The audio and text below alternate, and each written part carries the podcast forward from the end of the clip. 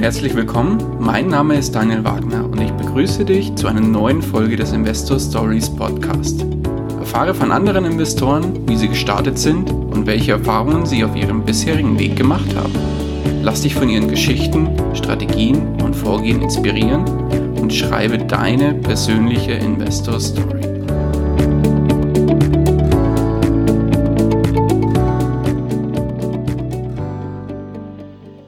Bevor wir zum Interview selbst kommen, will ich dir von dem Angebot erzählen, das mir Markus Jordan vom Extra Magazin für die Hörer des Investor Stories Podcast unterbreitet hat und ich unmöglich ausschlagen konnte.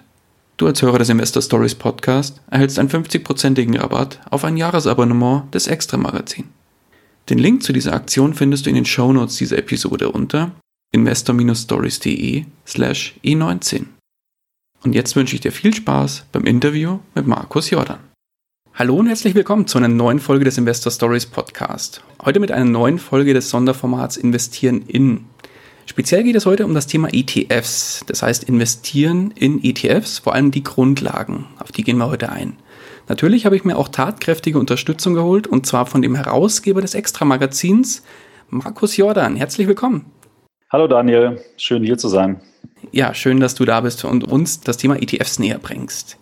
Mhm. Würdest du unseren Hörern kurz zwei, drei Sätze zu deiner Person sagen, dass sie wissen, mit wem sie es zu tun haben? Äh, ja, klar, gerne. Also wie gesagt, mein Name ist Markus Jordan. Ich bin äh, 43 Jahre alt äh, und veröffentliche seit 2008 das Extra-Magazin. Das ist ein äh, Magazin, was sich mit dem Thema ähm, ETFs äh, und digitale Vermögensverwalter beschäftigt die ja auch meistens äh, mit ETFs arbeiten. Und äh, wir betreiben auch noch ein Webportal, wo sich Anleger über ETFs äh, und über Nachrichten und aktuelle, aktuelle Meldungen zum Thema ETFs informieren können. Wunderbar. Dann würde ich sagen, steigen wir auch schon mitten ins Thema ein. Jetzt wissen wir natürlich nicht, wie weit du, lieber Hörer, jetzt bist. Das heißt, wir drehen die Uhr wirklich erstmal auf Null und fangen bei den Basics an. Das heißt, du willst jetzt an der Börse investieren. Der Klassiker ist ja eigentlich, ich investiere in Aktien. Fangen wir mal mit dem Thema an. Was sind denn eigentlich Aktien, Markus? Ja, ähm, ich erkläre Aktien äh, immer so, das sind Firmenanteile. Ähm, also ich bin Besitzer dann von einem kleinen Anteil an einem Unternehmen. Wenn ich jetzt eine Aktie von Siemens kaufe, bin ich ein Aktionär, habe aber halt mit der einen Aktie ein Stimmrecht. Und ähm, jetzt weiß ich nicht, wie viele Aktien es von Siemens insgesamt gibt, aber es ist ja ein Milliarden äh, bewerteter Konzern. Da wird schon einige Millionen Aktien geben. Da kann ich mit meiner einen Stimme erstmal nichts äh, auswirken. Wenn man sich auf den äh, Rechtscharakter mal von einer Aktie ähm, sich den mal anschaut und vielleicht auch im Vergleich mit dem Begriff Anleihe sieht, ähm, Anleihe ist ja ein festverzinsliches Wertpapier. Ähm, was sind da die Unterschiede? Bei einer Aktie ähm, gebe ich dem Unternehmen Geld in Form vom Eigenkapital stelle ich dem Unternehmen zur Verfügung. Also das Unternehmen muss mir das nicht zurückzahlen. Und der Lohn, den ich dafür bekomme, ist eben einen Unternehmensanteil äh, und eine laufende Verzinsung im Sinne einer Dividende. Also ich kriege als Aktionär einen Teil des Gewinnes Unternehmens ausgeschüttet. In der Regel in Deutschland ist es einmal im Jahr. Wenn jetzt der Wert des Unternehmens steigt, dann steigt auch der Aktienkurs des Unternehmens. Und äh, ich kann mich dann als Aktionär eben freuen, wenn die Geschäfte gut laufen, dass das Unternehmen immer wertvoller wird, dass ich dann eben in dieser Wertsteigerung partizipiere. Aktie kann ich an der Börse jederzeit äh, kaufen und verkaufen, ähm, sofern es eben ein liquider Wert ist. Das Gegenstück, die Anleihe, um das nochmal klar zu machen, da stelle ich dem Unternehmen Fremdkapital zur Verfügung. Also im Prinzip gebe ich einem Unternehmen einen Kredit. Und der Lohn, den ich dafür bekomme, ist zum einen ein Zins, also wie wenn ich heute selber bei der Bank einen Kredit aufnehme, zahle ich ja an die Bank einen Zins. Wenn ich einen Kredit vergebe an ein Unternehmen, zahlt das Unternehmen mir den Zins. Äh, und ich habe, wenn es ein solventes Unternehmen ist, nach einer gewissen Zeit äh, den Anspruch, dass das Unternehmen mir den Kredit zurückzahlt. Ich habe aber keinen Anspruch an einer Wertsteigerung des Unternehmenswertes. Deswegen ähm, ist es eben auch so interessant, in Aktien dann zu investieren, weil in beiden Fällen Aktienanleihen kriege ich laufende Erträge. Die sind vom Zinsniveau und vom Gewinn des Unternehmens abhängig. Aber bei der Aktienanlage habe ich eben zusätzlich noch langfristig die Möglichkeit, an dem Wert, an der Wertsteigerung des Unternehmens äh, zu partizipieren. Und das macht eben Aktienanlagen aus meiner Sicht so interessant und äh, die Brücke auch gleich in, zum ETF zu schlagen. Und mit äh, Aktienanlagen, wenn man auf ein einzelnes Unternehmen setzt, hat man ja relativ hohe Risiken. Also man ist äh, dem äh, Gut und Böse dieses einzelnen Unternehmens äh, eben äh, ausgeliefert. Äh, das kann traumhaft sein, wenn man vor zehn Jahren in Apple-Aktien investiert äh, hat. Es kann aber auch sehr schlecht sein, wenn man vor zehn Jahren, sage ich mal, in irgendeinen Solarwert investiert hat, der eben nicht so gut sich entwickelt hat. Und mit ETFs äh, kann man eben viele dieser Einzelaktienrisiken äh, reduzieren, kommen aber nachher sicherlich nochmal drauf. Genau so ist es. Jetzt äh, hat man als Aktionär auch bestimmte Rechte und Pflichten. Was sind die Pflichten eines Aktionärs? Ähm, äh, gute Frage. Was ist die Pflicht eines Aktionärs? Ähm, ich glaube, äh, der Aktionär hat also jetzt äh, außer im Rahmen der Aktienausgabe, äh, ähm, dass er den Nennwert bezahlen muss, hat er gar keine Pflichten. Er, er, hat eigentlich viel mehr Rechte. Er kann zur Hauptversammlung gehen, muss es aber nicht. Ja. Er, ähm, er kann hm, sein Stimmrecht eben da ausüben, aber er muss es letztendlich nicht. Ich glaube, äh, so recht viel Verpflichtungen ähm, hat ein Aktionär gar nicht. Mhm, genau.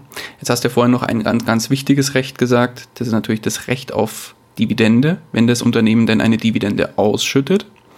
Und natürlich auch das Recht auf Mitbestimmung in Form des Stimmrechts. Genau. Genau. Okay.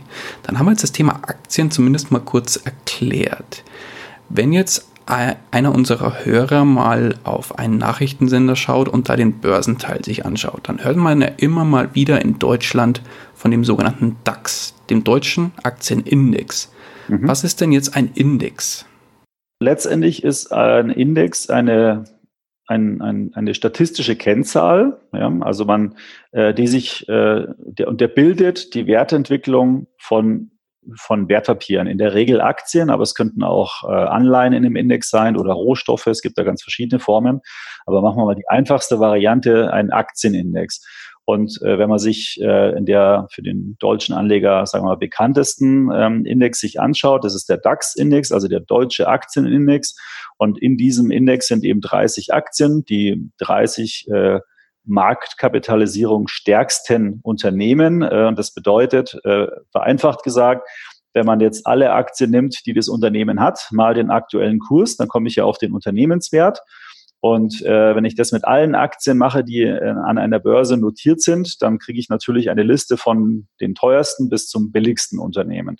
Und der DAX äh, investiert eben in die 30 Aktien, die den höchsten Unternehmenswert haben. Deswegen sind da äh, eben Unternehmen drin wie SAP, äh, Siemens, äh, was weiß ich, BMW, Daimler, also die ganzen Großkonzerne. Ähm, und der Index, wie gesagt, ist eine statistische Kennzahl, die, die wird immer von einem Indexanbieter, in dem Fall der deutschen Börse, berechnet. Andere Indexanbieter, die auch bei ETF-Anlegern immer wieder ähm, äh, von Relevanz sind, ist zum Beispiel MSCI, also MECI gesprochen in Englisch oder äh, FTSE, ähm, ist dann FTSE oder auch Stocks, das ist ein, auch ein äh, deutscher Indexanbieter. Und diese Indexanbieter, die sind eben dafür verantwortlich, den Wert des Index ja, sekündlich, minütlich, täglich zu berechnen. Und da gibt es dann bei jedem Index eine Regel, ähm, die bei deutschen Werten eben besagt, ähm, äh, in diesem deutschen Aktienindex DAX sind immer die 30 größten Unternehmen äh, auf Basis ihrer Marktkapitalisierung. Da gibt es noch ein paar Einschränkungen. Ich möchte das jetzt nicht zu kompliziert machen. Mhm. Ähm, eine andere Indexregel könnte bei einem anderen Index sein, zum Beispiel, da sind die 500 größten amerikanischen Unternehmen drin, dann ist es der S&P 500 Index, hat man vielleicht auch schon mal gehört. Und so hat jeder Index eben eine Regel, wie das, wie er zusammengestellt wird, eine neutrale Stelle. Das ist eben wichtig. Der Indexanbieter, der macht nichts anderes als äh, diese Kennzahl zu berechnen und den Wert des Index und auch die Inhaltsstoffe des Index dann zu veröffentlichen. Okay, wunderbar. Dann denkst du dir, lieber Hörer, jetzt wahrscheinlich, was erzählen mir die zwei Kollegen hier jetzt von Aktien und Index? Ich wollte was über ETF hören. Was hat ein ETF mit Index und mit Aktien zu tun, Markus? Ja, da kommt es jetzt zusammen. Ähm, ein ETF, äh, äh, klären wir doch erstmal über den Begriff auf. ETF, äh, das steht für Exchange Traded Fund, also für börsengehandelter Fonds. Ähm, das ist ähm, eine englische Abkürzung und die deutsche Übersetzung eben dazu, Exchange Traded Fund. Ähm, und äh, die Frage ist ja erstmal dann vielleicht, was ist ein Fonds? Also das hat man vielleicht schon mal gehört, den Begriff Investmentfonds. Ähm, ein Investmentfonds ist einen, ein rechtlich selbstständiger, vom, Vermögenswert, eine Sammelstelle nenne ich es jetzt mal, oder vielleicht noch einfacher ein, ein Topf, ja, der rechtlich selbstständig geführt wird und in diesen Topf zahlen alle ermöglichen Anleger Geld ein und die Frage ist dann, was passiert mit dem Geld? Und äh, da ist dann das Fondsmanagement äh, oder der Vermögensverwalter oder der Asset Manager in Englisch, ähm, der ist dann dafür verantwortlich, das im Topf investierte Geld nach einer bestimmten Regel zu investieren. Und da gab es früher immer oder gibt es immer noch zwei Varianten. Das sind die sogenannten aktiv gemanagten Fonds und die passiven Fonds. Passive Fonds, Schrägstrich oder ist gleich ETF, also e, äh, Exchange Traded Fonds sind passiv gemanagte Fonds. Und der Unterschied zwischen diesen beiden ist, bei der einen Variante, da sitzt jemand aktiv da und sucht sich irgendwelche Aktien aus und versucht dann die besten Aktien zu auszuwählen und äh, äh, durch sein Know-how, durch Termine bei den Unternehmen eben gute Informationen rauszufinden, dass er dann eben eine tolle Wertentwicklung erzielt mit seiner Anlage. Und der passive Fonds, da ist die Verknüpfung jetzt eben zum Index, der macht nichts anderes als möglichst exakt einen Index abzubilden. Also machen wir mal nochmal das Beispiel mit dem DAX 30. Hätte ich jetzt einen aktiven Fondsmanager, dann würde der aktive Fondsmanager versuchen, aus den börsennotierten Unternehmen in Deutschland meinetwegen 30 rauszufiltern, die besonders tolle Wertentwicklung haben oder tolle Geschäftsentwicklung haben, in der Hoffnung, dass dies, das sich dann auch in dem Aktienkurs niederschlägt. Bei einem passiven Fonds würde der, der Fondsanbieter einfach sagen, okay, wir kriegen vom Indexanbieter genau die Liste der 30 Werte, wir wissen genau, wie die in der Gewichtung sind und genau so, wie der Index es äh, ermittelt hat, so investieren wir. Ja. Das hat jetzt, beides hat Vor- und Nachteile. Vorteil eins wäre jetzt bei dem äh, aktiv gemanagten Fonds, dass man eben die Chance hat, wirklich einen Vergleichsindex, in dem Beispiel jetzt den DAX, zu schlagen durch das aktive Eingreifen. Ähm, Dafür, der Nachteil wäre, es ist nicht ganz so transparent, weil man weiß ja nicht genau, was der Fondsmanager jetzt jede Minute tut. Der kann ja auch eine andere Entscheidung treffen und das wird dann erst äh, mir als Investor des Fonds äh, ähm, im Monatsrhythmus oder noch später veröffentlicht. Vorteil äh, beim Index, äh, beim ETF ist es, dass ich jederzeit genau weiß, wie setzt sich der Index zusammen, weil das veröffentlicht wird und ich habe dann damit also die Möglichkeit, ganz genau und exakt äh, zu wissen, wie ich investiert bin bin. Nachteil davon ist, dass der ETF immer den Index abbildet, also nie eine Überperformance erzielt, beziehungsweise keine äh, äh, große, sondern äh, sagen wir mal ein paar 0, äh, irgendwas Prozentchen um den Index herum äh, ähm, schwankt, ja, aber der liefert mir die Index-Performance, deswegen habe ich da nie die Chance auf eine höher, höhere ähm, Rendite. Okay. Dann wissen wir jetzt ungefähr, was ein ETF ist. Jetzt schauen wir uns mal ein bisschen die Details von dem ganzen Thema an. Jetzt hatten, haben ETFs ja besondere Eigenheiten. Das heißt, eine Eigenheit sind die unterschiedlichen Ausschüttungsmethoden. Welche Möglichkeiten gibt es da? Ähm, ja, das ist auch gar nicht äh, spezifisch auf einen ETF äh, bezogen, sondern das äh, hat eher was mit dem Thema Investmentfonds zu tun. Wenn man sich da nochmal vor Augen hält, ähm, der Anleger kauft ja einen Anteil an diesem Topf äh, und in dem Topf zahlen die Anleger dann Geld ein und das Geld wird investiert, bleiben wir in dem Beispiel, in die 30 DAX-Werte.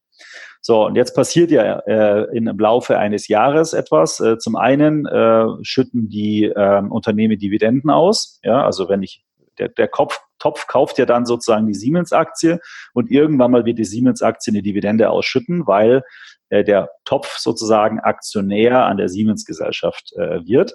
Ähm, so, und diese Dividende geht dann auf das Konto in den Topf. Und da gibt's jetzt zwei Varianten, was der Topf, in Anführungsstrichen der ETF, was der dann macht. Der kann entweder sagen, ah, alles klar, ich sammle alle Dividenden an und schütte die dann in einem bestimmten Rhythmus. Bei ETFs ist es üblicherweise viermal im Jahr, schütte ich das an die Anteilsinhaber aus. Ja, dann kriege ich als als Anleger des, oder als Investor in diesen Fonds kriege ich halt auch diese, aus, äh, diese, äh, die, die ausgeschütteten Dividenden ebenfalls ausgeschüttet, aber ich kriege da nicht Dividende für Siemens, Dividende für Daimler, sondern das wird alles gesammelt und ich kriege dann eben viermal im Jahr eine Ausschüttung. Das kommt, wie gesagt, immer auf den ETF drauf an. Und die andere Variante wäre dann eben thesaurierend. Und da werden die Erträge im Fondsvermögen behalt, belassen und ähm, automatisch ähm, wird dann sozusagen die ausgezahlte Dividende, die im Topf liegt, also der Cashbestand, Bargeldbestand, wenn man so will, wird dann automatisch wieder in die Aktie investiert, wo die Ausschüttung hergekommen ist. Und beide Varianten sind für den Anleger, sagen wir mal, wirtschaftlich identisch. In einem Fall kriegt das halt aufs Konto ausgezahlt und in dem anderen Fall erhöht es den Wert äh, des Fonds, äh, des Fondsvolumens und ähm, der, unsere Erfahrung ist, äh, dass Anleger schon äh, im Rahmen ihres Portfolios äh, wenn sie etwas größere Anlagebeträge haben, etwas fortgeschrittenen Alters sind, dass sie dann eher äh, Lust haben, die Ausschüttungen aufs Konto zu bekommen, also sprich dann eher ausschüttende ETFs äh, ähm, äh, auswählen. Ähm, währenddessen junge Anleger, die jetzt eher im Vermögensaufbau zum Beispiel mit einem ETF-Sparplan sind, die greifen dann eher zu tesorierenden ETFs zurück. Okay. Jetzt hast du ja vorhin erwähnt, dass ein ETF einen Index abbildet. Mhm. Wie kann ich mir das vorstellen? Wie macht ein ETF das? Oder wie wird es von dem, von dem, ja doch, wie wird, wird es von einem ETF durchgeführt? Wie passiert das?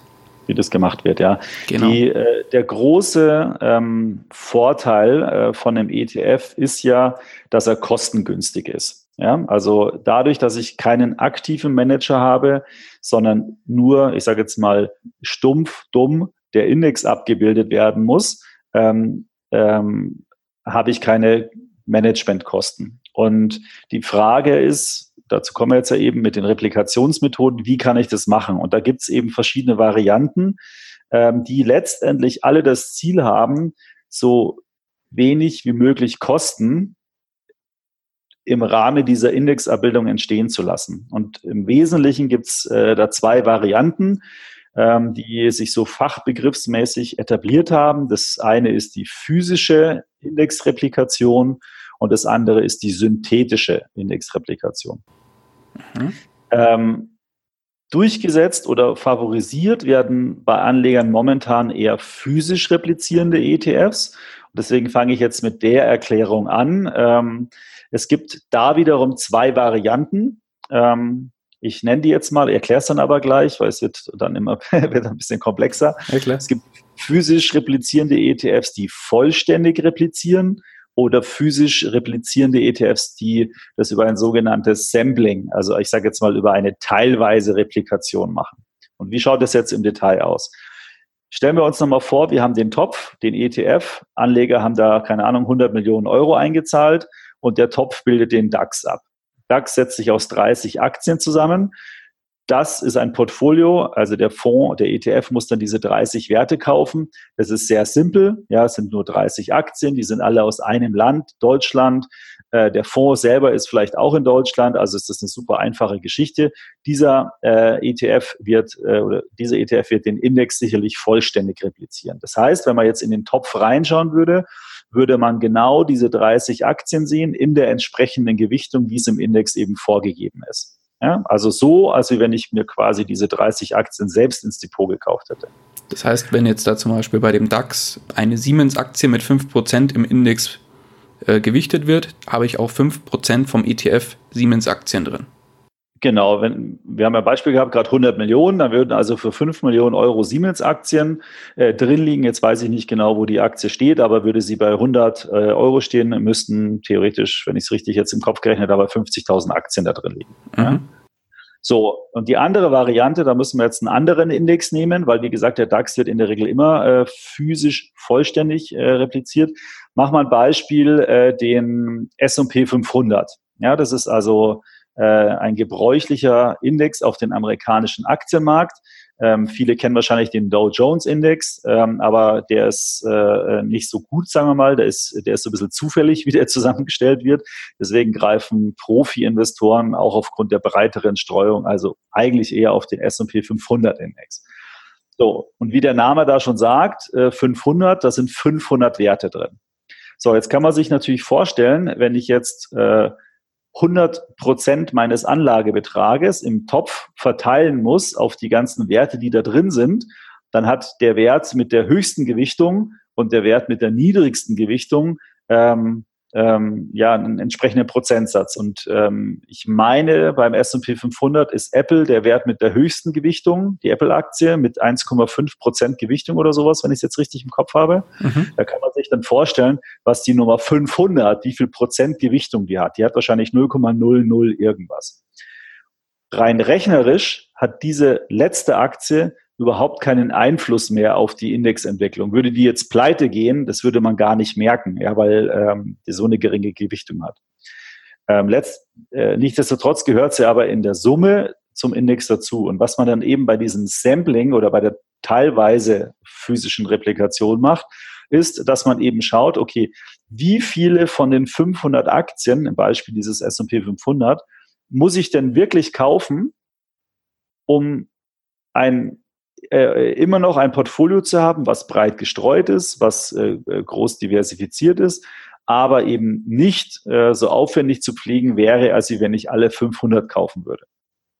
Und üblicherweise würde ich mal sagen, sind es beim S&P 500, wenn ich da jetzt nicht ganz falsch liege, so zwischen 250 und vielleicht 300 Aktien, die da gekauft werden. Das heißt, ich kaufe die obersten 300, die letzten 200 lasse ich weg und mische die obersten 300 ein bisschen anders dass ich am Ende mit diesem physischen Korb, den ich dann im Portfolio habe, immer noch eine sehr, sehr exakte Indexabbildung wie die Entwicklung des S&P 500 bekomme.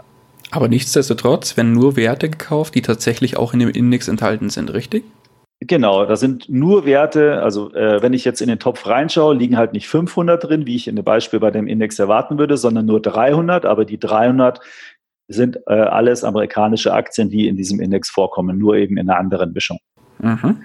Es gibt, äh, vielleicht um das nochmal zu sagen, warum, weil es klingt ja irgendwie so komisch eigentlich. Es gibt auch Indizes, die setzen sich aus noch mehr Werten zusammen, aus 7, 800, 1000, 1500, 1800 Werten.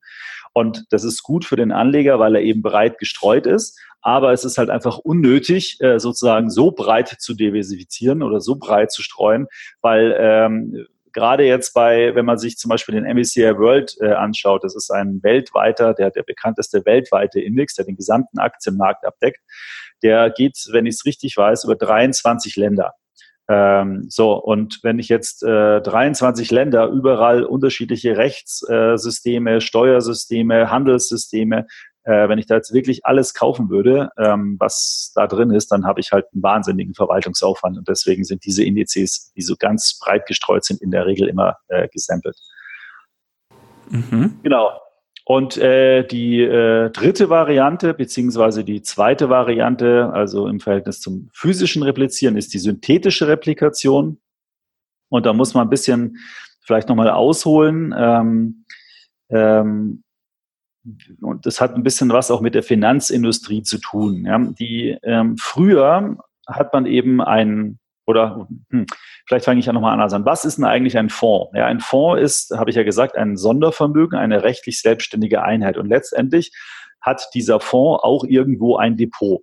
Ja, also wie wir Privatanleger bei einer Bank ein Depot haben, hat der Fonds auch ein Depot. Und in dieses Depot kaufe ich dann diese Aktien entsprechend rein, äh, je nach Replikation. Bei einem synthetischen ETF, ähm, da gibt's äh, ein, ein, ein Derivat, äh, das nennt sich äh, Swap. Äh, das ist dann ein, ein Index-Swap, um genau zu sein. Und da schließt das Sondervermögen mit einer Bank, in dem Fall eine, sagen wir mal die Deutsche Bank als Beispiel, einen Vertrag ab. Äh, und die tauschen sozusagen die Wertentwicklungen der einzelnen äh, Bestandteile. Also als Beispiel, in dem Fonds liegen, sagen wir mal, der Fonds muss den S&P 500 abbilden, hat man vorhin ein Beispiel. Also der muss sich, muss die Wertentwicklung von 500 amerikanischen Aktien darstellen. Ähm, jetzt entscheidet sich der ETF-Anbieter, das aber nicht physisch zu machen, sondern synthetisch. Dann ist es so, dass er in den Investmentfonds, weil die Anleger zahlen ja nach wie vor Geld ein, äh, kauft er sich meinetwegen 50 europäische Aktien, die also nichts mit dem amerikanischen Markt zu tun haben. Und dann schließt er einen Vertrag ab mit einer Investmentbank, wo er sagt, liebe Investmentbank, ähm, ich möchte mit dir einen Vertrag abschließen. Du kriegst von mir die Wertentwicklung bezahlt, die diese 30 Aktien oder 50 Aktien, die ich heute im Portfolio habe, ähm, die kriegst du von mir. Ich möchte von dir aber dafür die Wertentwicklung von dem S&P 500 Index haben. So. Und das klingt jetzt erstmal komisch, äh, ist aber so. Ich erkläre gleich, was der Hintergrund ist. Wie schaut es jetzt mit der Funktionsweise aus? Ähm, jetzt bewegt sich dieser Korb von 50 europäischen Aktien am Beispiel, sagen wir mal, um 5% nach unten. Der S&P, der amerikanische Aktienmarkt, aber um 1% nach oben. Jetzt muss es also irgendeinen Ausgleich geben, dass der ETF, weil der soll ja eigentlich sich die Wertentwicklung des amerikanischen Aktienmarkts abbilden, auch um ein Prozent steigt. Und die Differenz fünf nach unten plus eins nach oben ist sechs. Also zahlt der, der Kontrahent, in dem Beispiel, wo ich vorhin erwähnt hatte, die Deutsche Bank, sechs Prozent äh, in das Sondervermögen ein. Ähm, und der Fonds hat dann eben sechs, machen wir mal Euro, sechs Euro mehr im Portfolio und ist damit von der Wertentwicklung genauso gewesen ähm, wie der S&P äh, 500 Index. Und der Swap gleicht also sozusagen die Differenz zwischen dem einen Portfolio und der Index-Performance aus. Mhm. Und jetzt zu Recht die Frage, warum macht man das? Ähm, es hat was mit Effizienz zu tun, äh, mit Abbildungsgenauigkeit, ähm, weil dadurch, dass ich ja den Index als statistische Kennzahl habe und ähm, die Werteentwicklung des Fonds mit den, sagen wir mal, 50 europäischen Aktien drin das, und steht als Fakt fest. Und dann muss ich sozusagen, wird über den Swap nur diese, ähm, diese Differenz sozusagen ausgeglichen. Und das führt dazu, dass der, dieser Swap-ETF den Index sehr, sehr exakt abbildet.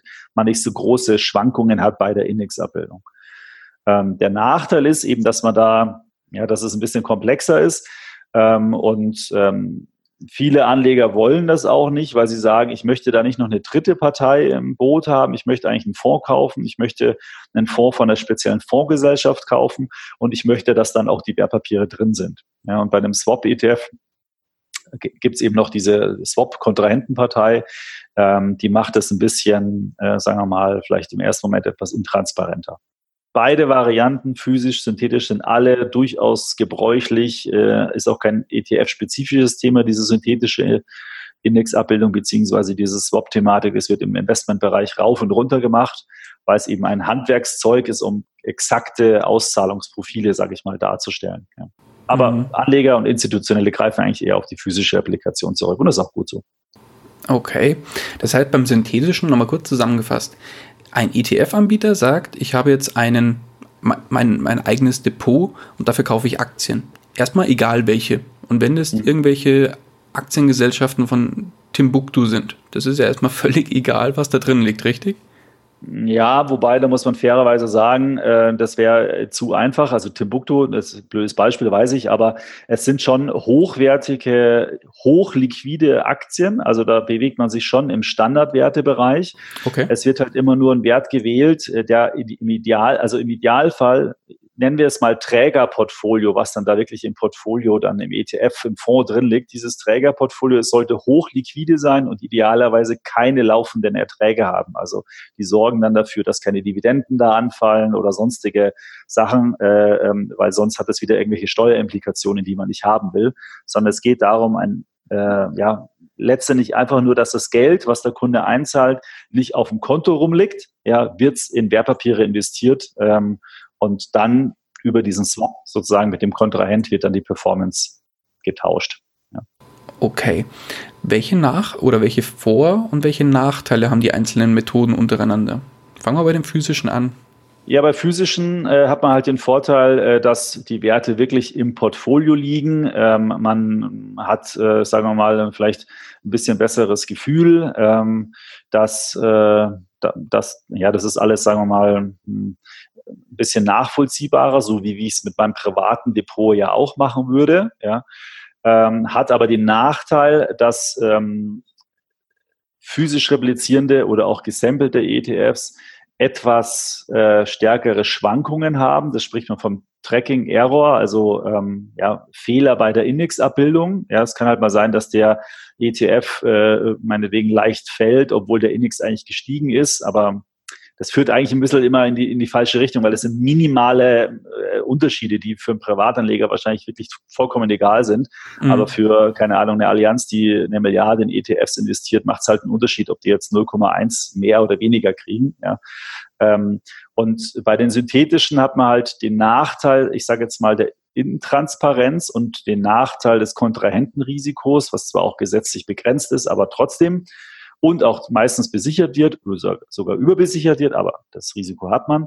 Dafür sind synthetisch abbildende ETFs sehr, sehr genau bei der Indexabbildung. Also dieser Tracking-Error ist da sehr, sehr gering.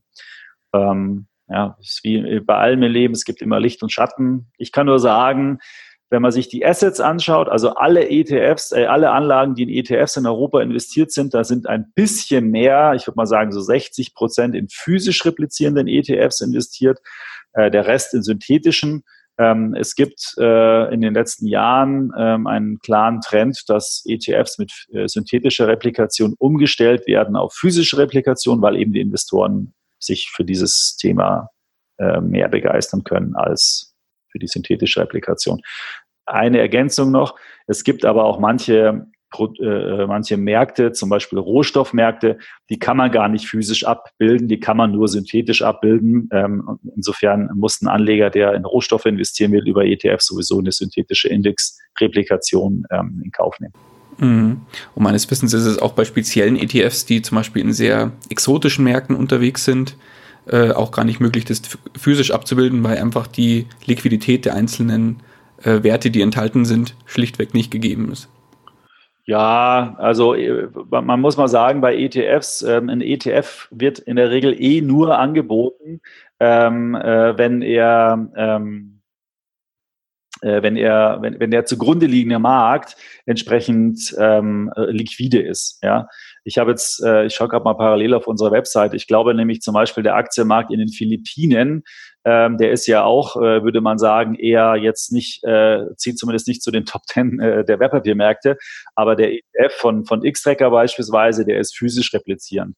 Auf der anderen Seite hat X-Tracker einen ETF auf Vietnam, was ja auch ein sehr kleines Land ist, der ist wiederum äh, ähm, äh, synthetisch. Ja, also es kommt wirklich immer ein bisschen auf den Marktzugang an, ähm, den der Anbieter hat. Ähm, Deswegen, es gab vor Jahren eine Riesendiskussion über die Replikationsmethoden und ich kann mir auch vorstellen, dass jetzt der ein oder andere Zuhörer da so vielleicht ein bisschen verwirrt ist. Ähm, ich kann Ihnen wirklich sagen, ähm, das Thema ist, wird heißer gekocht, als es ist. Und wenn Sie die, sich einfach grundsätzlich unsicher sind, welche Replikationsmethode soll ich denn jetzt nehmen, dann nehmen Sie die physische Replikation, da fahren Sie äh, ähm, auf alle Fälle richtig, da haben Sie die Werte drin, in diese, die Sie eigentlich haben wollen. Ähm, und das Thema ist damit dann eigentlich ja, erledigt. Ja. Wer, wer andere Märkte äh, investieren will, muss halt manchmal auf synthetische Replikationen zurückgreifen. Ist dann auch kein Weltuntergang. Okay. Nee, wunderbar. Dann haben wir so ein bisschen die Eigenheiten von ETFs oder die Eigenschaften von ETFs mal abgefrühstückt. Kommen wir mal zu den, dem nächsten Thema und zwar den Vor- oder den Vorteilen beziehungsweise den Chancen von ETFs. Welche Möglichkeiten hat denn der Anleger mit ETFs, die er vielleicht mit anderen Anlageklassen nicht hat? Genau, also ähm, ich glaube, die, die Frage oder diese Vorteilsfrage zieht ja auch so ein bisschen drauf an, äh, drauf ab, was kann ich denn jetzt eigentlich mit ETFs machen und warum sollte ich ETFs kaufen? Ja. Genau.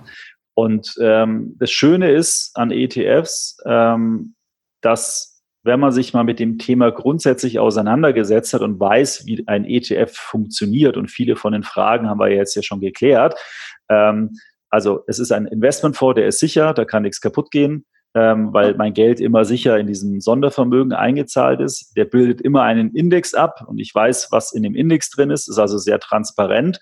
Ähm, so, was kann ich jetzt mit solchen Investments machen? Ja, ich kann perfekten Vermögensaufbau damit betreiben. Und äh, wie geht das? Indem ich einfach mir überlege, ähm, welche Märkte, welche ETFs stelle ich zusammen? Ähm, wie könnte ein Portfolio ausschauen?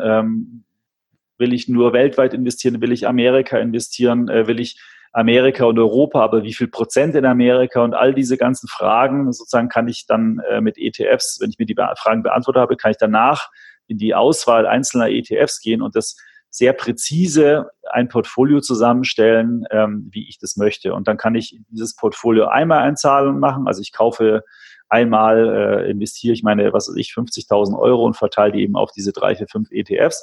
Und dann liegt es und läuft und, und äh, bringt mir einfach die Marktrendite der, des Marktes, was ich ausgewählt habe. Oder ich kann, äh, wenn ich einen Sparplan zum Beispiel mache, kann ich auch noch mit monatlich äh, Beträgen ab 50 Euro ähm, äh, kann ich da äh, in diese ETFs dann monatlich einzahlen und somit kann ich vollkommen stressfrei, ohne jetzt groß irgendwelche Gedanken mir zu machen, einfach in die Kapitalmärkte äh, weltweit investieren. Das ist eigentlich aus meiner Sicht der, der große Vorteil. Ähm, wenn man ETF sich einliest, dann wird auch immer diese günstige äh, Kostenstruktur genannt. Und ähm, das hatte ich vorhin ja schon mal so in dem Beispiel erläutert, dass es aktiv gemanagte Fonds mit Managern gibt, die aktiv eine Entscheidung treffen. Diese Aktivität und diese Manager, jetzt salopp gesagt, müssen bezahlt werden. Das ist teurer. Wenn ich nichts anderes mache, als einen Index abzubilden, dann brauche ich die Manager nicht, dann muss ich auch nichts entscheiden, sondern die Entscheidung wurde ja schon vom Index äh, getroffen. Dann ist es eben günstiger. Und ähm, wenn ich mir jetzt äh, ein ETF-Portfolio aus drei, vier, fünf ETFs zusammenstelle, äh, weltweit gestreut, vielleicht Aktien und Anleihen mische, äh, dann habe ich wahrscheinlich so eine Grundgebührenstruktur von vielleicht 0,3 Prozent, 0,25 Prozent pro Jahr ähm, was natürlich bei äh, 10, 50, 100.000 Euro Anlagebetrag nichts ist im Verhältnis. Äh, wenn ich das Gleiche mit einem Bankberater oder mit einem aktiv gemanagten Fonds mache, komme ich schnell auf Kosten von 1,5 bis 2 Prozent. Ähm, das heißt, ein ETF ist ungefähr zehnmal so günstig, würde ich mal grob sagen, wie so ein aktiver Fonds. Ja. Mhm. Da, muss der aktive Fonds, äh, und da gibt es ja auch welche, der, ähm, aber nicht jeder halt, der muss halt einfach besser sein also mir diese Mehrgebühr sozusagen jedes Jahr erwirtschaften. Das ist aber halt, da gibt es auch zig Studien dazu, meistens nicht der Fall. Deswegen raten so Finanzexperten, Wissenschaftler, die die Sache auch so ein bisschen neutral beleuchten können, eigentlich eher dazu, auch Verbraucherschützer, äh, Anleger sollten sich eher mit ETFs ein Portfolio zusammenstellen. Da wissen sie, was sie haben, haben wenig Kosten und können langfristig dann sozusagen investieren. Jetzt haben wir ähm, das Thema Gebühren noch gar nicht so aktiv angesprochen. Mhm. Ähm, jetzt hast du ja schon ungefähr die, die Hausnummern gesagt, 0,25, 0,3 im Schnitt bei ETFs oder ETF-Portfolios und bei aktiv gemanagten Fonds 1,5 bis 2 Prozent. Wie darf sich jetzt das ein Anleger vorstellen? Werden die Gebühren, muss er da monatlich dann irgendwelche Gebühren überweisen? Was muss er tun? Also jetzt rein, äh, bei, bei ETFs spricht man immer von der TER, Total Expense Ratio, also Gesamtkostenquote. Das ist so eine Kennzahl, die bei jedem ETF bei uns auf der Webseite überall äh, angegeben wird. Mhm. Ähm, und sagen wir mal, die beträgt jetzt 0,2 Prozent, ja, ähm, als Beispiel. Dann, wenn ein Anleger jetzt also 10.000 Euro angelegt hat, mal 0,2 Prozent, dann sind es 20 Euro. Und diese 20 Euro, die muss der Anleger nicht extra bezahlen, sondern die werden anteilig jeden Tag sozusagen äh, wird ein 365. dieser 0,2 Prozent von diesem Fonds äh, abgezogen. Das heißt, wenn ich jetzt äh, ein halbes Jahr ähm, nur investiert bin dann in, in den ETF, weil ich den danach wieder verkauft habe, dann zahle ich auch nur ein halbes Jahr diese 0,2 Prozent. Das wird vom Kurs abgezogen. Ähm, es gibt aber noch andere Gebühren, äh, und zwar einmal die Gebühr, die meine Bank mir in Rechnung stellt, wenn ich den ETF kaufe. Das heißt, wenn ich jetzt äh, bei irgendeiner Bank, idealerweise einer Direktbank, ein Konto habe und dafür 10.000 Euro diesen ETF kaufe, dann kann es sein, dass die Bank mir, keine Ahnung, ich mache jetzt mal ein einfaches Beispiel, 0,25 äh, Prozent Gebühren in Rechnung stellt. Das heißt, ich zahle einmal für die Transaktion 25 Euro an meine Bank dafür, dass sie den Auftrag an die Börse weiterleitet, dass der dann da ausgeführt wird und ich den ETF ins Depot gebucht bekomme und auf der anderen Seite mir das Geld vom Konto abgebucht wird. Danach findet erstmal keinerlei Gebühr statt, außer die Bank hat auch noch eine sogenannte Depotgebühr. Die meisten Direktbanken haben das aber nicht. So. Und dann eben kommt diese laufende Gebühr von dem ETF dazu, die ich eben schon erwähnt hatte, von 0,2 Prozent, sprich 20 Euro im Jahr bei 10.000 Euro. Und sonst fallen keine weiteren Kosten mehr an. Mhm. Kann es dann einfach laufen lassen und im nächsten Jahr ist der ETF dann vielleicht 11.000 wert oder 12.000 oder 20.000. Der Voranbieter nimmt mir immer wieder äh, seine 0,2 Prozent anteilig pro Tag eben raus und wenn ich den ETF dann nach, keine Ahnung, fünf Jahren verkaufe, weil ich irgendwie das Geld brauche, würde ich halt dann in meine Bank wieder die Gebühr bezahlen für den Verkauf. Das heißt, es gibt da keine Ausgabeaufschläge, keine äh, Depotgebühren oder sonst irgendwas, ähm, sofern man es eben über eine Direktbank kauft. Okay. Wie ist es bei aktiven Fonds? Da gibt es ja, das hast du gerade Ausgabeaufschläge gesagt, hört man mhm. immer wieder. Ist ja bei aktiven Fonds eigentlich mehr oder weniger Standard? Wie ist es bei ETFs? Gibt es da auch Ausgabeaufschläge? Nee, ein ETF kauft man wie eine Aktie an der Börse und da gelten auch dann die Preismodelle von den Banken. Es ist die gleiche Gebühr, als ob sie eine Siemens-Aktie kaufen. Ja, um bei dem Beispiel nochmal zu bleiben, die Siemens äh, ziehen wir heute öfters ran. Ähm, es ist der Bank egal, ob sie eine an der Börse Frankfurt eine Siemens-Aktie kaufen oder ob sie eine ETF äh, auf den DAX kaufen. Das ist der der, der, der Bank wurscht. Das ist in beiden Fällen eine Wertpapierorder an die Börse. Mhm. Ähm, und genauso zahlen sie auch beim Verkauf äh, diese Börsengebühr. Bei einem aktiv gemanagten Fonds, ja, haben Sie recht oder hast du recht, ähm, da gibt es den Ausgabeaufschlag. Da muss man aber fairerweise sagen, A, ist der in vielen Fällen rabattiert. Das heißt, man zahlt nicht den vollen, sondern man, man zahlt da eh schon einen massiv reduzierten. Äh, und im zweiten äh, Fall muss man auch mit reinrechnen, dass man für den Verkauf, also es gibt keinen Rücknahmeabschlag, äh, sondern der Verkauf ist dafür in der Regel kostenfrei. Deswegen, wenn man da jetzt eine ganz faire Berechnung machen würde mit dem Bezug auf den Ausgabeaufschlag, da müsste man, da kommt es ein bisschen auf den Anlagebetrag drauf an, auf die Kaufgebühren, auf den Rabatt, die Höhe des Rabatts beim Ausgabeaufschlag. Ähm, also man kann sagen, ETFs sind auf jeden Fall in der laufenden Gebühr günstiger. Ob jetzt beim Kauf, da kommt es wirklich ein bisschen auf den Einzelfall drauf an. Aber Ausgabeaufschläge, hohe Ausgabeaufschläge in Höhe von zwei, drei Prozent auf den Anlagebetrag, äh, äh, also wer das heute noch zahlt, der, der ähm, kennt kein Internet, sage ich mal, weil also das, das, wenn man sich ein bisschen mit dem Thema beschäftigt, dann weiß man eigentlich, dass man so hohe Gebühren nicht mehr zahlt heutzutage. Gibt es aber leider immer noch viel zu viele davon. Ja, das äh, mag gut sein, aber dann hoffe ich, dass nach, zumindest das heute nach dem äh, Podcast-Interview äh, ähm, oder äh, Gespräch übrig bleibt, keine Fonds mit Ausgabeaufschlag kaufen. Okay. Welche Vorteile haben ETFs noch neben den günstigen Gebühren? Hm, ich glaube, die Handelbarkeit habe ich schon angesprochen, ja, dass man es jederzeit an der Börse kaufen, verkaufen kann. Äh, das ist jetzt aber, finde ich, für einen Langfristanleger, der Altersvorsorge betreibt, jetzt nicht unbedingt ähm, äh, super kriegsentscheidend. Äh, da reicht es in vielen Fällen auch, wenn ich es halt jeden Tag verkaufen kann. Ähm, ich glaube, der größte Vorteil ist wirklich das Thema Diversifikation. Also man kann über, über es gibt in Deutschland 1500 ETFs ungefähr momentan. Das ist eine Menge. Und man kann äh, innerhalb einzelner Produkte eine große Auswahl betreiben. Man kann ähm, äh, innerhalb einzelner Länder äh, auch in Nischen gehen. Ich habe jetzt wirklich Extrembeispiele Philippinen oder, oder äh, Vietnam da herangezogen. Äh, man kann aber auch in die amerikanischen Aktienmärkte weltweit und so weiter investieren. Also man hat im Prinzip eine Auswahl. Man kann alles das, was man wirklich sinnvollerweise im Depot haben sollte, kann man sehr, sehr günstig investieren. Und ähm, das Schöne bei ETFs ist, man kann das sehr einfach machen. Also man kann wirklich sagen, ach, ich will einfach nur weltweit in Aktien investieren. Dann kaufen Sie sich einen einzigen ETF auf den MSCI World und das Thema ist im Prinzip erledigt. Ja. Oder man sagt, nee, ich will auch weltweit, aber ich will nicht so viel äh, in den amerikanischen Aktienmarkt, weil der MSCI World hat rund 60, 70 Prozent amerikanische Aktien. Ich will mir das anders aufteilen. Dann geht man halt, dann nimmt man halt einen USA-ETF, einen Europa-ETF, einen Asien-ETF äh, und vielleicht noch einen Schwellenländer-ETF und dann gewichtet man sich das ein bisschen anders. Ja?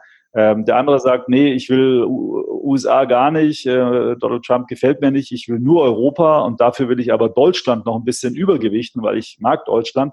Dann macht er es halt so. Also man kann wie in so einem Baukasten, wie Lego im Prinzip, hm. kann man sich alles zusammenstellen, wie man will.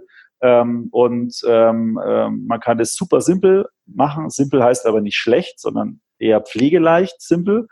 Äh, und man kann es wahnsinnig komplex machen. Ähm, äh, wenn man da Spaß dran hat. Ja? Also die Bandbreite ist da einfach unwahrscheinlich. Das Coole an ETFs ist, dass alle Anleger das gleiche Wertpapier kaufen. Das heißt, die Allianz kauft den gleichen DAX-ETF für ihre hunderte Milliarden wie ich oder wir als Privatanleger für 1000 Euro. Ja, alle kaufen das gleiche Wertpapier.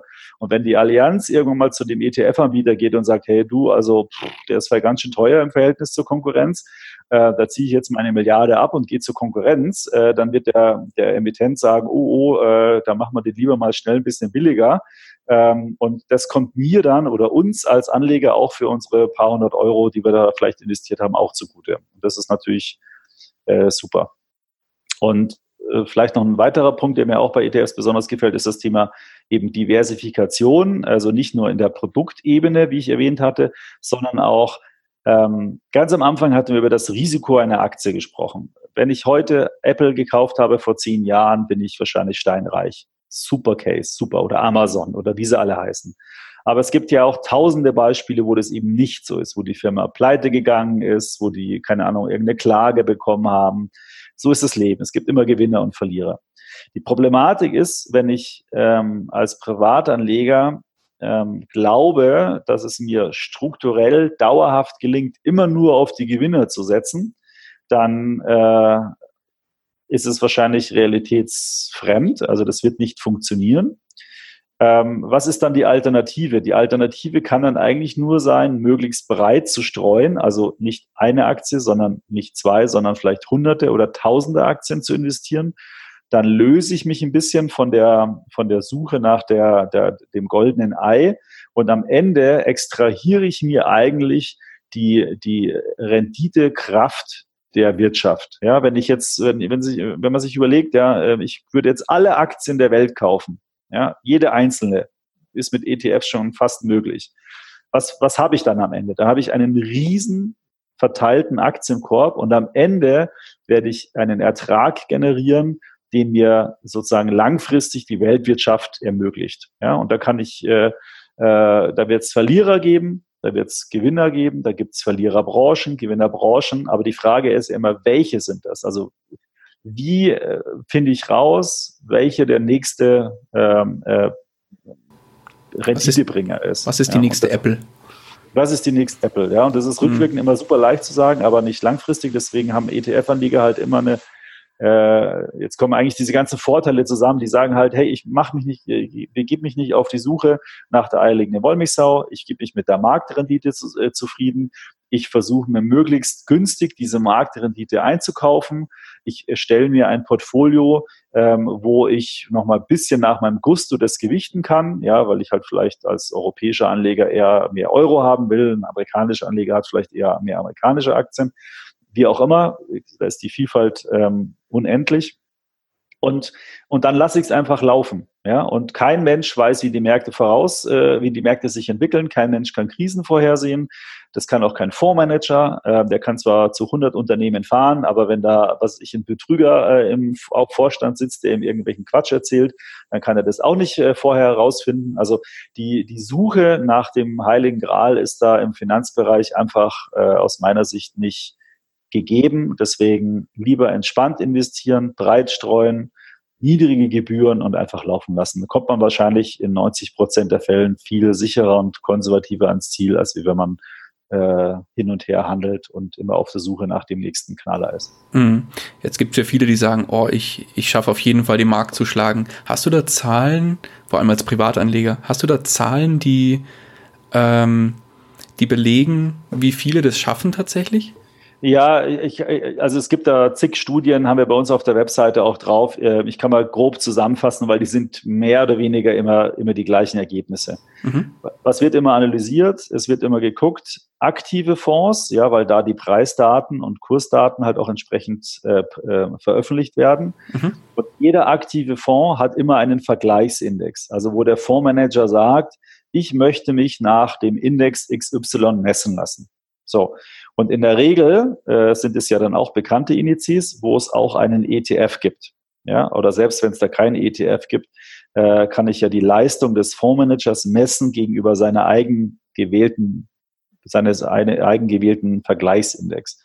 Und egal welches Land und welche Zeiträume man herannimmt, ja, ähm, also ob ich USA, Europa, Asien, Schwellenländer, egal. Im Prinzip gelingt es, ich würde mal sagen, rund 90 Prozent der Fondsmanager nicht, den Vergleichsindex zu schlagen. Ja? Ähm, das ist im kurzfristigen Bereich 50-50, also da gibt es welche, also im Jahresbereich, manche schaffen es, manche schaffen es nicht. Im langfristigen Bereich wird es immer weniger. Also äh, äh, gibt es Fonds, die zehn Jahre in Folge den Vergleichsindex schlagen? Dann ist die Antwort ja, die gibt's, aber wie viele sind das? Und das sind ein paar Prozent. Ja? Mhm. So, das heißt jetzt nicht, dass ähm, wenn ein Anleger sich sozusagen auf die Suche macht äh, nach diesen Superfonds, nenne ich es jetzt mal, dass er mit denen nicht sehr, sehr erfolgreich und sehr gut Geld verdienen kann. Die Frage ist nur, wie wahrscheinlich ist es, dass er genau diesen Fonds heute pickt und, und der sich dann wirklich in den kommenden zehn Jahren immer zu einem Top-Performer entwickelt. Und das, das ist halt eine sehr geringe Wahrscheinlichkeit und die weiß man logischerweise auch erst im Nachhinein.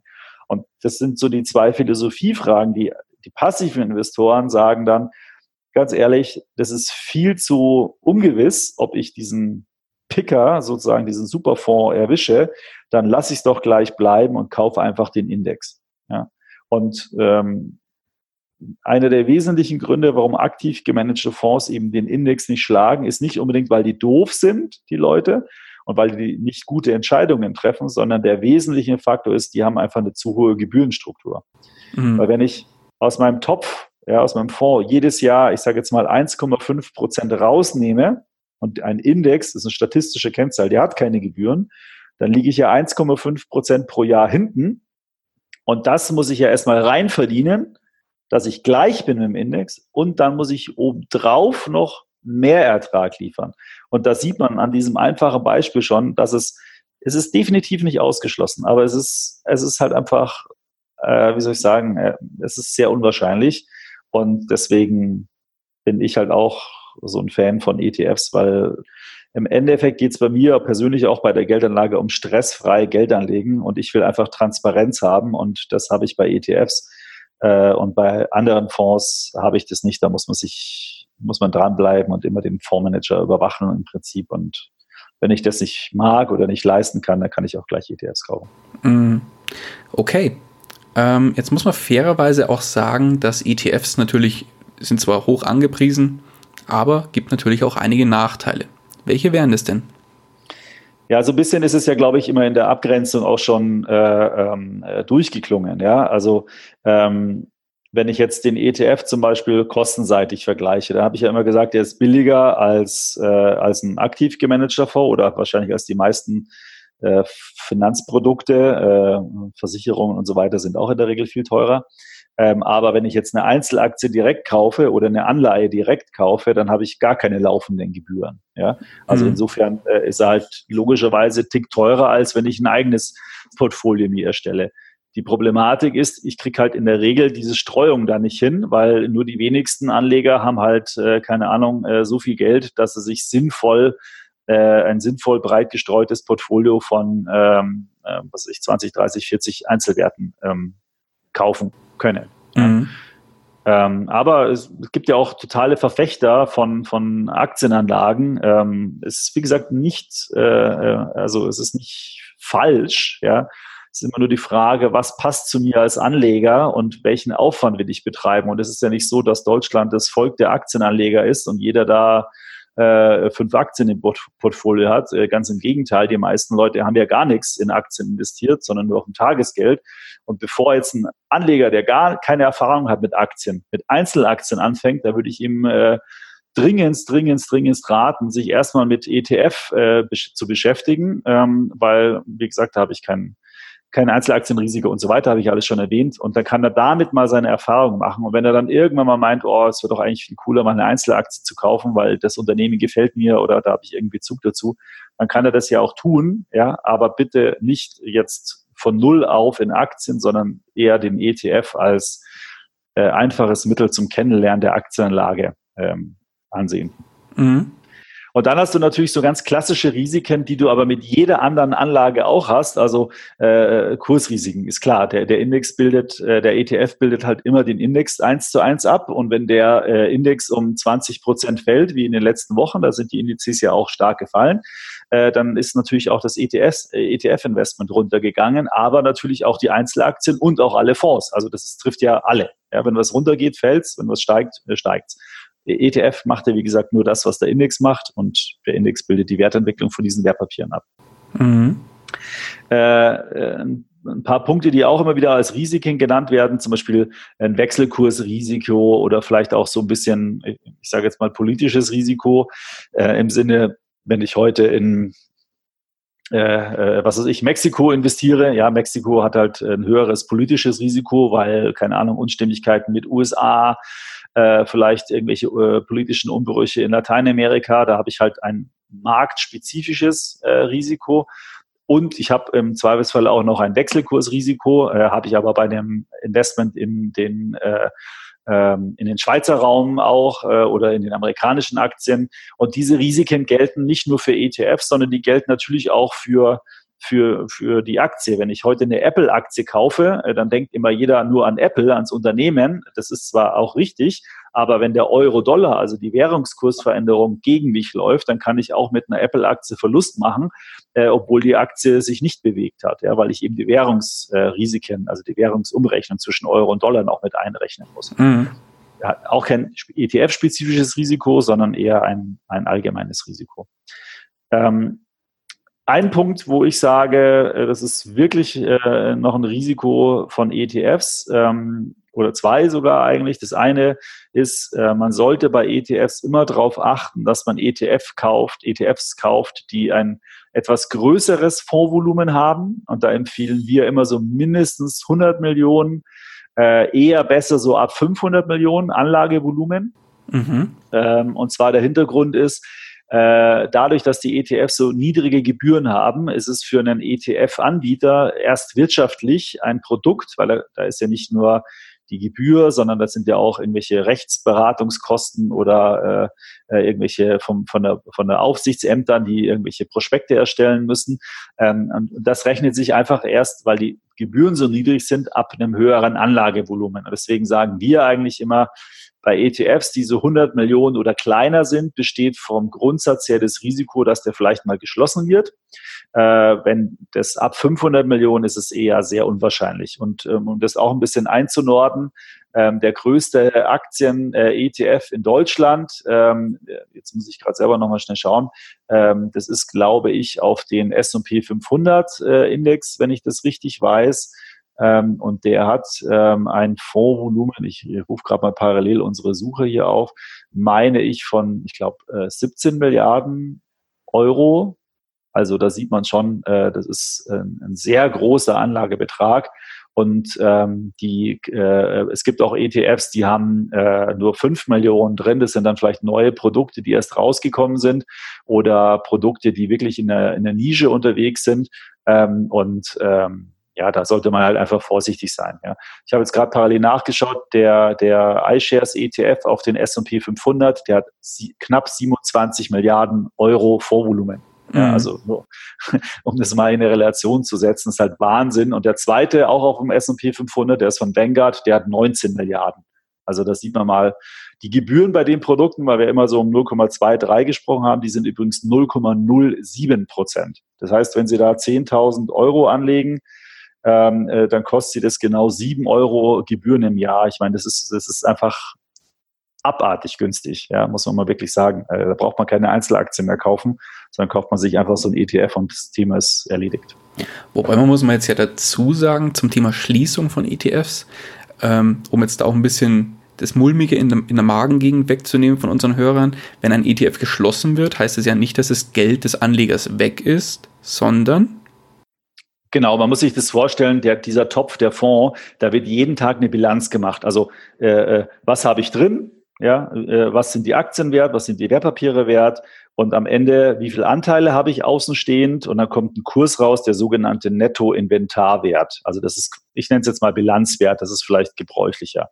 So, und dann kommt dann raus 110 Euro, meinetwegen, als Beispiel. So, wenn jetzt ein Fonds geschlossen wird, dann wird in der Regel, also was, äh, das ist Quatsch, es wird auf jeden Fall immer der Anteilsinhaber über seine Bank informiert. Dann kriegt man also einen Brief, da steht dann drin, die Fondsgesellschaft, in dem Fall der ETF-Anbieter, hat uns informiert, dass der Fonds XY, Sie haben da 100 Stück im Bestand, zum, was weiß ich, 31.01.2019 äh, aufgelöst wird. Ja? Ähm, so, und da gibt es bestimmte Fristen und jetzt kann ich als Anleger Folgendes machen. In dem Tag, wo ich den Brief bekomme, kriege ich heute, kann ich jetzt also bis zum 31.01. überlegen, was mache ich. In der Regel würde ich empfehlen, den ETF gucken, auf was geht der. Wenn der jetzt auf einen Markt geht, wo es einen anderen ETF noch gibt, also der den gleichen Markt abbildet, dann würde ich einfach meinen verkaufen und den anderen dafür reinkaufen. Dann hat sich das Thema schon erledigt. Wenn ich nichts mache, würde ich dann am 31. Januar wird dann zum letzten Mal der Nettoinventarwert festgestellt, ähm, der dann, keine Ahnung, 115 äh, beträgt und dann kriege ich als Anteilsinhaber pro Anteil 115 Euro aufs Konto, dann liegt das Geld auf dem Konto. Also weg ist es nie. Ähm, es ist, äh, ich kriege es im schlimmsten Falle aufs Konto oder ich kriege Oft gibt es auch so Vorfusionen, dass dann der eine mit dem anderen zusammengeführt wird, wenn der Anlage, äh, äh, Anlagebereich. Also zum Beispiel äh, könnte es sein, dass mal ein ausschüttender ETF auf dem S&P 500, äh, blödes Beispiel, äh, ein ausschüttender ETF auf irgendeinen Index mit einem Tesorierenden zusammengelegt wird, weil die beide zu klein sind, aber zusammen sind sie wirtschaftlich. Und da muss ich als Anleger dann gar nichts machen. Da wird, wird die eine WKN ausgebucht und die andere WKN wieder eingebucht. Also kein, es klingt schlimmer als es ist. Äh, nur ich habe halt wieder als Anleger Stress, ja, ich muss wieder irgendwas machen, ich muss wieder irgendwie reagieren und wenn ich das nicht will, dann sollte ich halt eher ETFs wählen, die ein größeres Vorvolumen haben. Okay. Gibt es weitere Themen, wo nachteilig bei ETFs sind? Ähm, ja, äh, in letzter Zeit ähm, sind ähm, äh, äh viele ETFs herausgekommen und äh, die Index, also die, der ETF funktioniert immer gleich, der bildet immer einen Index ab. Äh, die Frage ist also vielmehr, was ist, äh, wie funktioniert der Index oder wie setzt sich denn der Index zusammen? Und bei einem DAX 30 ist es einfach, weil da ist halt einfach 30 äh, DAX-Werte, wie eben vorhin erläutert. Aber es gibt halt auch Indizes, die dann nicht mehr so einfach zu verstehen sind. Da gibt es dann so ein paar Modebegriffe. Smart Beta hat man dann vielleicht in dem Zusammenhang schon mal gehört. Will ich gar nicht näher drauf eingehen. Der Punkt ist einfach nur, dass man sich eigentlich immer vor einem Investment oder vor der ETF-Auswahl mit dem Index auseinandersetzen muss. Also wie funktioniert der? Wie wird denn der eigentlich zusammengestellt? Wann fliegen da Werte wieder raus? Was äh, muss ich beachten? Ist es denn eigentlich wirklich das, in was ich investieren will? Ja, also äh, verspricht der Name auch das äh, und hält der Name auch das, was in den Fondsbeschreibungen, in der Indexbeschreibung drin ist. Ähm, das ist alles leicht zu tun. Also es gibt da Dokumentationen entsprechend dazu. Äh, es ist auf Factsheets und so weiter erläutert. Aber ich muss es machen. Ja, ähm, das heißt, wenn ich jetzt ein bisschen komplexer in die ETF-Materie einsteigen will, muss ich mir halt auch mal die, die, die Indexbeschreibungen oder zumindest die Kurzbeschreibungen durchlesen, damit ich wirklich weiß, in was investiere ich denn. Und das ver verursacht einen gewissen Research-Aufwand, also einen Rechercheaufwand. Ähm, das Schöne ist aber, wenn ich das einmal bei einem Produkt gemacht habe, es bleibt halt immer gleich. Also es verändert sich nicht. Wenn ich einmal einen verstanden habe äh, und ich komme nach einem halben Jahr zurück und glaub, will das gleiche Produkt wieder kaufen, dann hat der ETF wieder die gleiche Funktion. Ja. Okay. Dann sind wir es mit den Nachteilen, oder? Ja, also von meiner Seite ähm, gibt es keine gravierenden äh, Nachteile. So, dann haben wir jetzt die Vor- und Nachteile durchleuchtet, haben die Eigenschaften von ETFs ähm, erläutert. Jetzt ist natürlich für dich, lieber Hörer, interessant. Jetzt willst du anfangen, bist noch bei Null. Wie startet man am besten? Ja, eigentlich muss man, also das ist, man darf eigentlich nicht mit dem ETF anfangen. Der ETF ist letztendlich nur das äh, Mittel zum Zweck. Ja, die Kernfrage, ich meine, der Hörer, der jetzt gerade zuhört, äh, äh, der wird sich jetzt denken, oh Gott, sagen wir mal irgendeine Ausgangslage. Sagen wir mal, der hat äh, 30.000 Euro auf dem Tagesgeld. Zinsen sind quasi null und denkt sich, Mensch, ich muss jetzt mal was machen. Ich glaube, ich soll die ETF kaufen. Ähm, so, und deswegen hat er sich vielleicht für diesen, äh, diesen Podcast hier interessiert, hört sich den jetzt an, hat eine Menge Fachbegriffe bekommen und die Frage ist, wie fange ich jetzt an? Und die Frage ist eigentlich nicht, äh, also wie fange ich jetzt an im Sinne von, wie starte ich, sondern die, die, die Frage ist, warum sozusagen. Also was, was für einen Zweck hatte meine gesamte Anlage? Und da machen wir jetzt ein Riesenfeld auf. Ich will das ein bisschen abkürzen. Mhm. Der Anleger muss erstmal wissen, für was tut er das. Also Beispiel, lege ich jetzt für die nächsten, ich bin jetzt heute 30 Jahre, ja, ich will mit 67 in Rente, lege ich also für die nächsten 37 Jahre an. Ja? Oder bin ich heute 50 äh, und lege nur noch für 17 Jahre an äh, bis zur Rente 67. Also das sind alles äh, äh, Unterschiede. Oder äh, bin ich 30, äh, ja, will mir aber in zehn Jahren ein Haus kaufen, da brauche ich das Geld. Und, äh, und dann, äh, wie geht's dann weiter bis zum 67. Lebensjahr? Also das sind ja alles unterschiedliche Szenarien und die, äh, die Frage, wie lege ich mit ETFs an, ist in allen dreien Fällen komplett unterschiedlich. Ja? Mhm. Also das Wichtige ist erstmal, ähm, ich muss mir im Klaren darüber sein, wie lege, äh, also wann brauche ich welches Geld, sagen wir es vielleicht mal so einfacher. Ja? So, und alle diese drei Wege haben jetzt einen unterschiedlichen Anlagehorizont. Und wenn ich das weiß, dann kann ich meine Anlage darauf äh, äh, ein bisschen festlegen. So, die nächste Frage, die man sich stellen sollte, ist, welches Risiko kann ich denn eigentlich aushalten? Ja, also wenn ich jetzt meine gesamten Ersparnisse, ähm, ähm, sagen wir mal, ich habe wirklich, machen wir das Szenario eins, das war dieser Typ, äh, 30 Jahre, hat 37 Jahre noch äh, äh, bis zum Rentenalter, hat meinetwegen äh, 30.000 Euro schon angespart und ähm, hat einfach einen sehr langen Anlagehorizont. So, jetzt würde für den wahrscheinlich Sinn machen, äh, wenn er äh, einen hohen Aktienanteil hat, weil er ja langen Anlagehorizont hat und am Aktienmarkt langfristig die höchste Rendite zu erzielen ist. Wenn der jetzt alles in Aktien anlegen würde, ja, und die Aktienmärkte, was ja immer wieder vorkommt, fallen um 50 Prozent, machen wir ruhig mal Extrembeispiele, dann muss sich dieser Anleger fragen, äh, was passiert denn mit mir persönlich, emotional oder auch mit meinem Umfeld, ja, meiner Frau, was hält denn die davon? Äh, wenn ich plötzlich äh, 15.000 Euro von den Ersperrten, also die Hälfte verloren habe. Wie fühle ich mich da? Ja, das ist ein Kleinwagen, weiß nicht, äh, äh ein A2 oder sowas, kann ich jetzt mhm. nicht genau sagen. Aber gutes gebrauchtes Auto auf jeden Fall.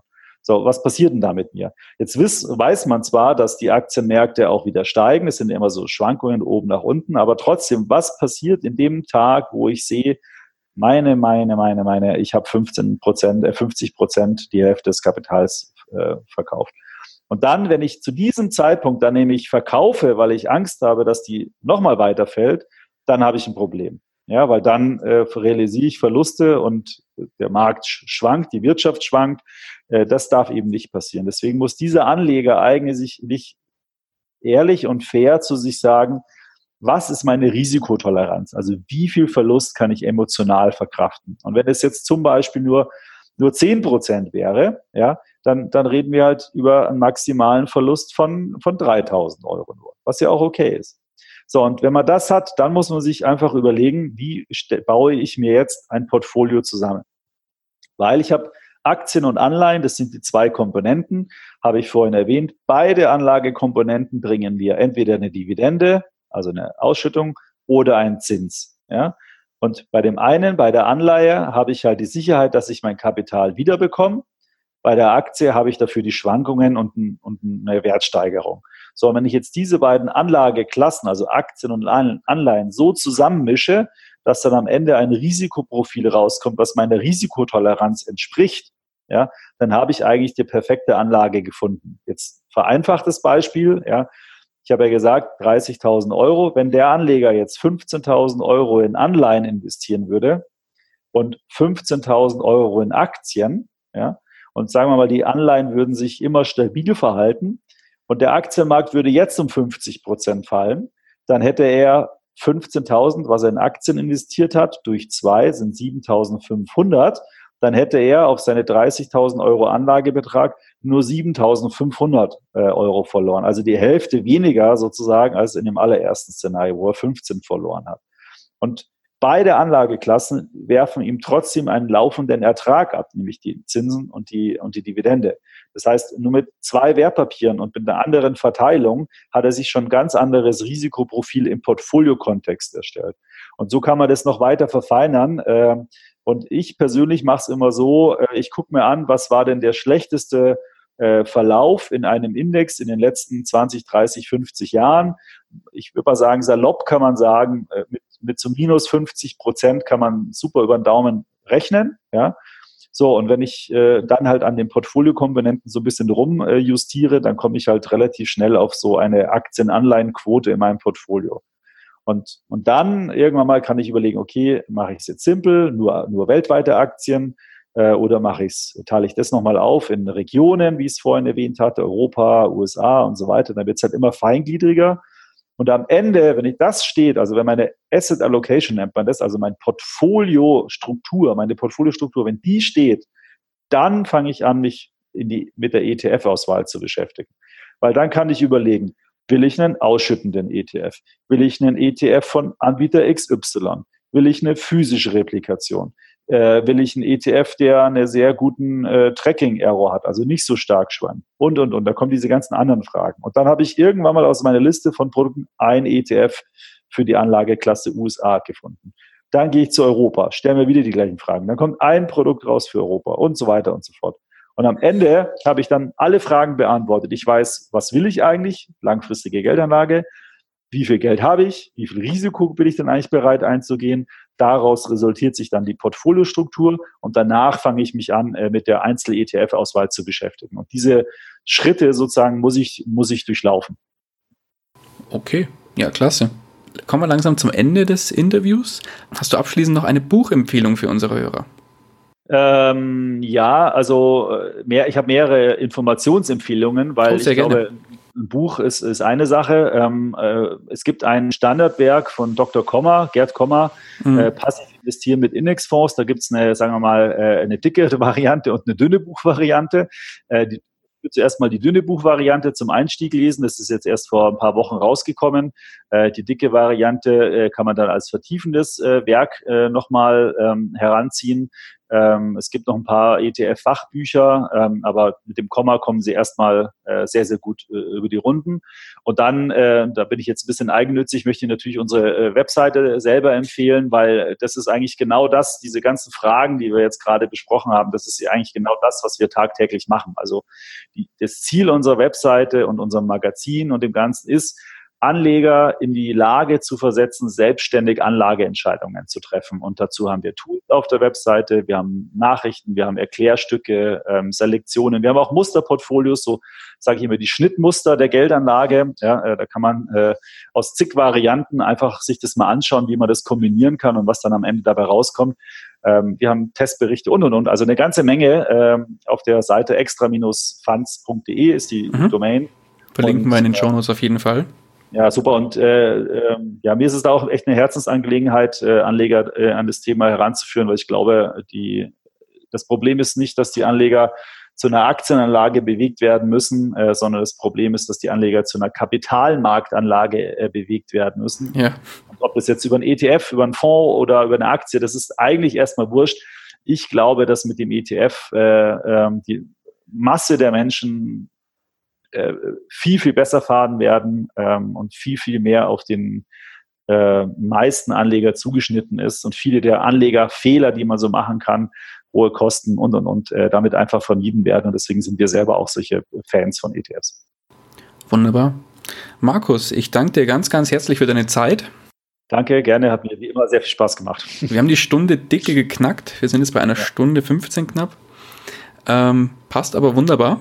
Wir haben, glaube ich, die, einen guten Einstieg hoffentlich dir, lieber Hörer, äh, mitgegeben. Markus, nochmal ganz, ganz herzlichen Dank. Und Gerne. kurzum, die letzten Worte des Interviews, die gehören dir.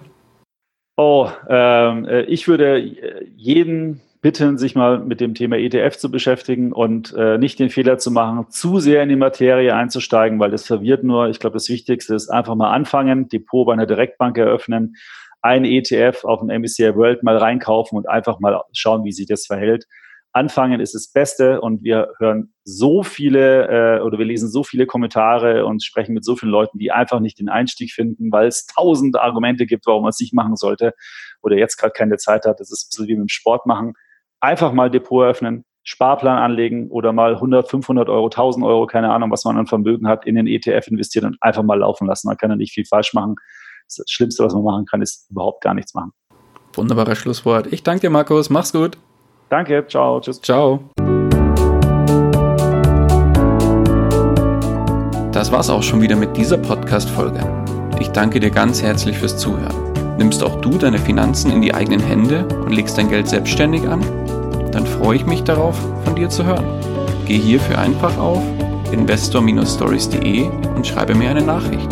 Vielleicht spreche ich dann ja schon bald mit dir über deine persönliche Investor Story. Ich freue mich, wenn du auch beim nächsten Mal wieder mit dabei bist. In dem Sinne, habe die Ehre, dein Daniel.